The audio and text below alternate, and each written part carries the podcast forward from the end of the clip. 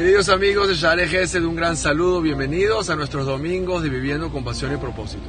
Estoy atorado más de 20 minutos en un tráfico.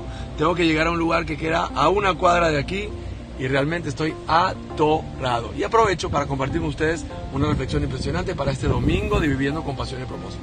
Y es la siguiente anécdota. Esta semana mi hijo de 10 años tenía su paseo anual con los amigos del salón, con los amigos de su quita y él estaba muy emocionado preparando todo la noche anterior, preparó su morral, preparó eh, su botella, su comida, sus cosas que iba a llevar y estaba listo para su paseo, preparó su ropa, su gorro, todo estaba listo para el paseo. Mi hijo a la mañana se levanta y corriendo, corriendo, se ve el reloj y dice, uy, ya es la hora, son las siete y media de la mañana. Se viste rápido, se pone su gorra, se pone su mochila y está listo para salir al paseo cuando llega se encuentra conmigo, estoy saliendo para la tefila.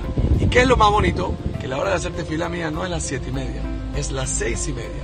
Shimon, ¿qué haces despierto? ¿Qué haces ahora? No son las siete y media, son las seis y media. Me dice, papi, pensé que eran las siete y media y me fui a correr. La imagen de ver a un niño emocionado, entusiasmado, listo para su paseo, preparado con su gorro, con su mochila, con su botella de agua, con sus, em, sus aperitivos, con todo lo que iba a llevar al paseo, una hora antes. Me hizo reflexionar en lo siguiente. Señores, ¿por qué no vivimos la vida un poquito así? ¿Por qué no vivimos la vida con la emoción del paseo anual, con la emoción de salir con los amigos, con la emoción de ese paseo, de esa aventura, que incluso los minutos se nos pasen y no nos demos cuenta. Que estemos tan emocionados, que estemos tan dispuestos, que estemos tan enfocados en nuestra preparación, en las cosas que estamos haciendo para lograr y para avanzar en nuestra vida, que ni siquiera nos demos cuenta que la hora no ha llegado y que ya estamos ansiosos, que ya estamos esperándolo, que incluso si nos equivocamos, nos equivocamos para bien, nos equivocamos porque estamos ansiosos de llegar.